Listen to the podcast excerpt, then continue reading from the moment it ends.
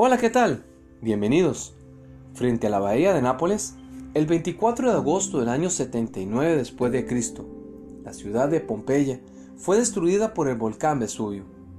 Los griegos y los romanos consideraban que el volcán se trataba de un lugar sagrado dedicado al héroe y semidios Hércules.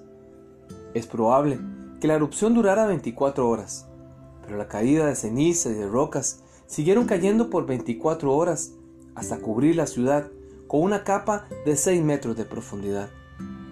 La lava alcanzó a la ciudad a una velocidad de 110 kilómetros por hora, causando la muerte de miles de personas y que supuso el fin de Pompeya, sepultada bajo las cenizas y piedras expulsadas por el volcán. Pompeya estaba ubicada a unos 10 kilómetros del volcán. La temperatura más baja fue alrededor de los 250 o 300 grados centígrados.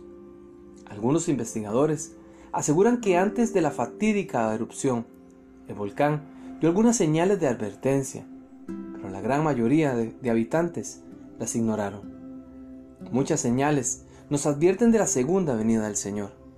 Mateo, el capítulo 24, versículo 44 dice, Por eso, también ustedes deben de estar preparados porque el Hijo del Hombre vendrá cuando menos lo esperen. Hebreos el capítulo 10, versículo 37 dice, porque aún un poquito, y el que ha de venir, vendrá y no tardará. Soy Hugo Olivas y le deseo grandes bendiciones. Únase a nuestra comunidad de aprendizaje. Búsquenos en Facebook o en YouTube como hugoolivas.com.